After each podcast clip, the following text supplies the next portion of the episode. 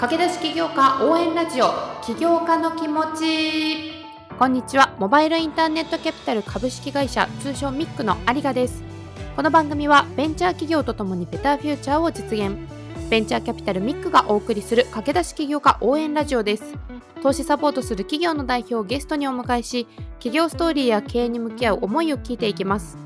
起業したばかり起業に興味がある起業家が考えていることに興味があるというそこのあなた。一緒に起業家の気持ち聞いてみませんか？今週も引き続き株式会社五道より代表取締役 CEO 森山健さんをお迎えしてお送りしていきます。それでは起業家の気持ちスタートです。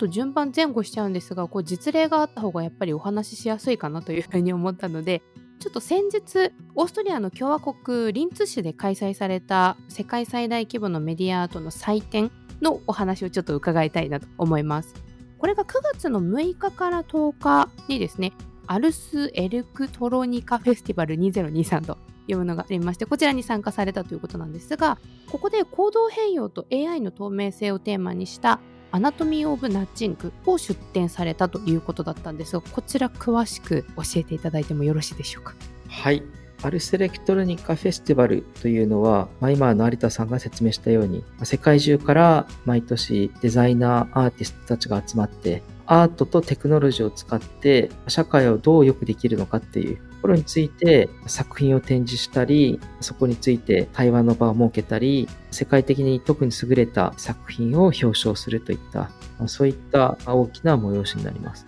それで弊社としては、この機会に行動変容をかける AI っていうものがどういう可能性を持っているのかっていうところを市民にわかりやすく説明するためにはどういうふうな展示があり得るのかっていうところで、アルセレクトニカフューチャーラボ、昨年10月からうちが技術提携しているチームと一緒にいろいろ考えた結果、アナトミー・オブ・ナッチングつまり、ナッジというのは政府や大企業が生活者をコントロールするための邪悪なツールではなくて、より良い意思決定、より良い行動をお手伝いできる、そういうものなんだっていうことを説明する。アナトミーっていうのは解剖とか、不分けとか、そういった意味になるんですけど、今どういう仕組みになってるのかっていうのを来場者にゲーム感覚で学んでもらうっていうふうな、そういうふうな展示になりました。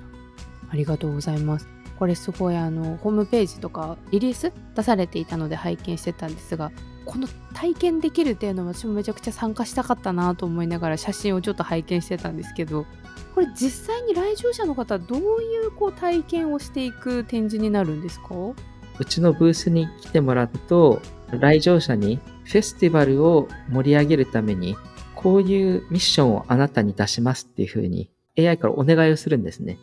それでそれを見たあの来場者は、いや、これちょっと難しすぎるとか、いや、これは簡単だからいけそうとか、そういうふうに難易度を自分に適切な水準に調整した上で、そのミッションを受けて行動すると。ただ、そのミッションを達成するためには、行動科学的知見っていうものも必要になってくるんで、そこについてあのナッジ AI が、こういうふうに他の来場者をナッジしたらいいんじゃないですか？とか。他の方を動かす？そうですね。他の方を動かすっていうところが、まあ、今回のミソで、ナッジされる側っていうのは、普段の生活を通して、まあ、皆さんいろいろ経験があるんですけど、他の人をナッジするっていうことは、無意識にやってると思うんですけど、意識的にやってることはないでしょうし、他の人をナッジするときに、どういう手法を使っているのかっていうところも、多分あまり意識したことはないと思うので、ナッジする側になってもらう。ナッジャーになってもらうことで、ナッジや行動科学のことを理解してもらうっていう、なんかそういう風なコンセプトでした。これ、例えばどういうミッションが出てくるんですか？例えば、データプライバシーということが、あなたの生活に与える影響について、他の来場者と話してみてくださいとか、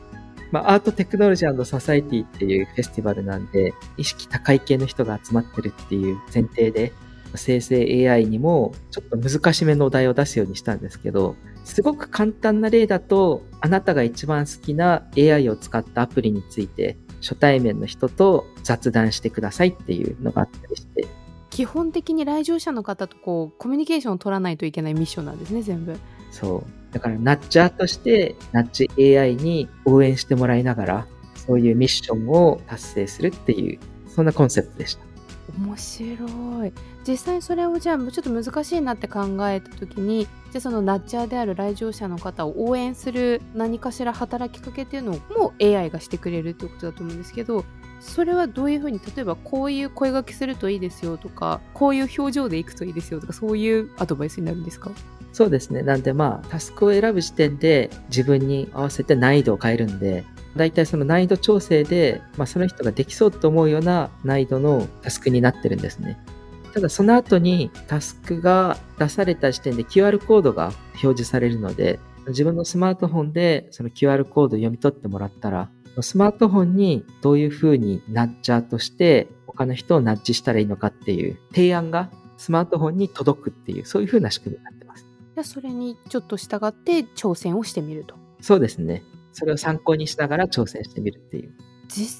際参加されたそのナッチャーの方々の反応ってどうだったんですか？割とこう仮説通りだったのか想定外のことが結構あったのかとか。そうですね。全部で4日間なのかな？あの、できるだけ AI の精度を上げるために、少しぐらい来場者待ってくれるかなっていう想定で、まあ、モデル組んでたんですけど、みんななんか意外と秋っぽいっていうか、その我々としてはできるだけその人に合った賢いタスクを出そうみたいなふうに考えてたんですけど、その多少のタスクの精度が下がったとしても、やっぱりユーザーとしては早い方がいいんだなっていうのが結構明らかになったんで、まあその場でエンジニアたちがちょっとアルゴリズムを組み替えて、とにかくスピード重視っていう方に切り替えたら、逆に行列ができるぐらい反応が良くなったりとか、結構いろんな人がしてくれるようにはなったんで、まあ、UI、UX を考える上で非常に勉強になりましたね。実際こう参加された方のそのナッチャーとしてのナッチの成功率みたいなところもこうなんか数字としてやっぱ出てるんですか？そうですね。今そこのところを解析中っていうところです。なんで、どれぐらいの人が脱落したのかとか、どの段階で脱落したのかとか、そういうふうになってるんですけど、一応そのタスクに成功した人はブースに戻ってきて、もう一回の QR スキャンすると、頑張りましたねっていう個別化されたシールが印刷されるっていうふうになってるんですね。それを我々のブースの壁に貼ってもらうっていうコンセプトにしたんですけど、なんで、まあ、そういった意味では我々が目標としていたポイント数以上のポイントが集まったんで、最後まで完遂した人もうかなりいたっていうところまでは確認できてます。ただ細かい何人くらいが土入りで脱落したみたいな、そこのところは分析が今までやってる。これもまたちょっと結果をお聞きするのが楽しみですが、そのあのナッチャーっていうまあ言葉が今回の収録でちょっと初めて今スルッと自然と出てきたなと思ってるんですけど、まあ、これはナッチっていうところも確か日本語訳にするとちょっと肘でコツンと押すみたいな意味合いで、まあ、ちょっとこう背中を押すようなイメージの言葉としてこう前回の収録からですねちょっと教えていただいて使ってる言葉なんですけれどもそもそもそういったそのナッチするっていうところの思いが出てきた最初のその原点っていうところで、まあ、今森山さんが社会起業家としてですね活躍していく、まあ、最初の原点っていうのがノーベル平和賞受賞者のムハマド・ユヌスさんの貧困のない世界を作るという、まあ、この本が脱サラした大きなきっかけになったっていうのをお話しいただいたと思うんですけれどもまあ、そこでこう提唱されてたソーシャルフィクションというまあ考え方に触発されて起業されたっていうのがまあちょっと前回お伺いしたお話だったんですがソーシャルインパクトとかいろいろその社会起業家とかっていう言葉がいっぱい出てくる中でどうしてもこう非営利活動じゃなくてビジネスで社会課題解決に挑むっていうのが結構こうビジネスで稼ぐっていうのがどうしてもまだまだ困難なイメージっていうのが払拭しきれてないんですけれどもこの辺りをどのようにして最初作っていったのかっていうのとあと今回まあ、まさにですねそういう社会企業に取り組む中でも関西初の有望スタートアップとして J スタートアップ関西に選定されたというすごく輝かしいあのニュースも飛び込んできましたのでちょっとこちらも2つ伺いたいと思うんですがまずこの J スタートアップさんの方聞いてみてもよろしいですか？はい。これはどういった経緯で今採択までこぎつけたんでしょうか？そうですね。この J スタートアップ関西については、関西のスタートアップエコシステムに詳しい方が経産省に推薦してか、事務局が第三者委員会の推薦をもとに選ぶっていう風なやり方なんで、なんで連絡来るまで認定されたっていうの分からなかったっていうんで。結構このゴリゴリのビジネスというよりかは社会起業家みたいな会社さんも他にもいらっしゃったようにお伺いはしてたんですけれども実際こう認定を受けてみてその肌感としてなんかこう時代の変化とかその今までの森山さんが取り組もうとしていた世界観に対するこう理解度の変化みたいなので結構感じられた場所だったんですかね？そうですね。まあ、かれこれもう十数年ぐらい、あの、社会課題解決をテーマにした、まあ、新規事業立ち上げとか、企業っていうところに携わってきてるんですけど、やっぱり10年前とかは鼻で割られることも少なくなかったんで、社会課題解決なんて、行政って NPO に任せとけばいいじゃん、みたいな。ビジネスは売り上げ立ててなんぼでしょ、みたいな。そういう話だったんで、まあ、そういった意味では、そうですね。J スタートアップみたいな認定制度に我々が選ばれたのは嬉しいなっていうふうに思います。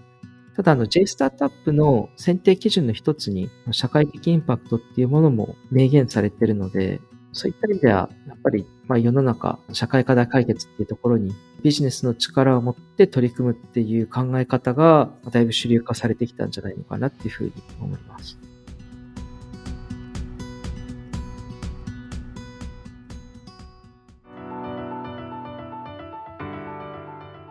はい。ということで、五道森山さんをお迎えしての回2週目をお聞きいただきました。ありがとうございました。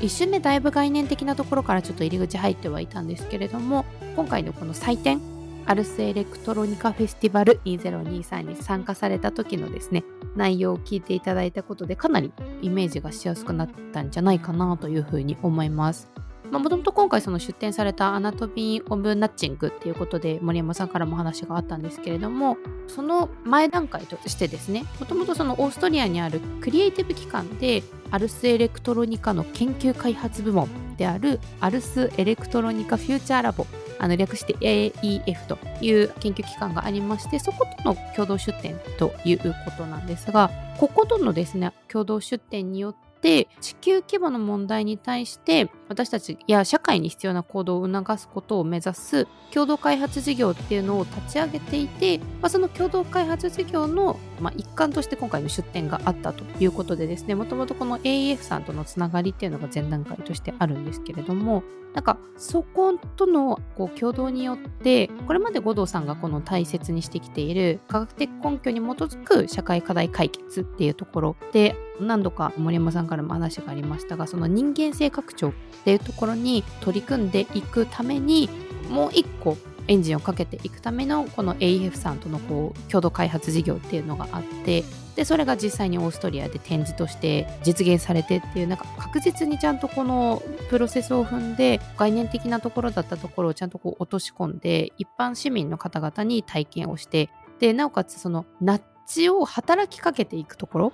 例えばそれを受容する場面はめちゃくちゃ私たちもあると思うんですよ。コンビニでついつい左側の棚から物を取ってしまうだったりとか。なんかいろんなその人の癖だったりとか何でしょうこう研究開発されたものによってマーケットに利用されて活用されてっていうことで私たちがユーザー側消費者として受容する場面っていうのは非常に多いと思うんですけど森山さんおっしゃってたようにそれを働きかける側になるっていうのってなかなかその、まあ、会社にいたらマーケットの部門の方とかは普段されてらっしゃると思うんですがその一消費者側ではなくてそっちのナッチャー側になるっていう体験ってなかなかこう意識してないと日常生活の中ってないと思うんですよね。そこがじゃあどういうふうに自分だったら働きかけをしていってで働きかけをしていく時にどういうふうな AI のアドバイスというかプラスアルファがあればよりナッチャーとして社会に対してのその人の行動を促すようなことができるのかっていうのを実際に体験をしていく展示っていうのがなかなか私もこれまで聞いたことがなかったのでめちゃくちゃ面白いなと思ってオーストリアにいたら絶対参加してたんですけども。まあ、あのちょっと実際そこでどれくらいのそのパーセンテージでナッチが成功したのかみたいなところっていうのは今分析中っておっしゃってたのでまた多分今後展開されて、まあ、情報がね共有されていく場面があるかなと思うのかちょっとそこは楽しみにまたしていきたいなと思うんですがなかなかこうなんでしょう言葉尻だけを取るとこうイメージしづらいところが今回のその展示の内容を通じてだいぶこう皆さんにイメージしやすくなった部分があったんじゃないかなというふうに思うのでちょっとこう Godot さんのやっていることどういうふうに私たちの生活だったりとか今後の社会課題解決につながっていくのかっていうところがイメージされたんじゃないかなというふうに思うんですがまだちょっともしわかんないとかこういうこともできるんじゃないかなっていうのがあればちょっと DM だったりとか info メールだったりとかでコメントとか感想とかいただけると非常に嬉しいなと思います。ということで、引き続きですね、ミックの Twitter、MIC、大文字 MIC で検索すると出てきますので、そちら、プラス私有賀や番組パートナーである弊社元木の Twitter リンクも番組ページに貼っておりますので、ぜひぜひフォローをしていただければ嬉しいなと思います。ということで、次回森山さんをお迎えしての最終回でお届け予定でございます。今後の未来の話をしておりますので、ぜひこちらも合わせて聞いていただければ嬉しいなと思います。ということで、お相手はミックの有賀でした。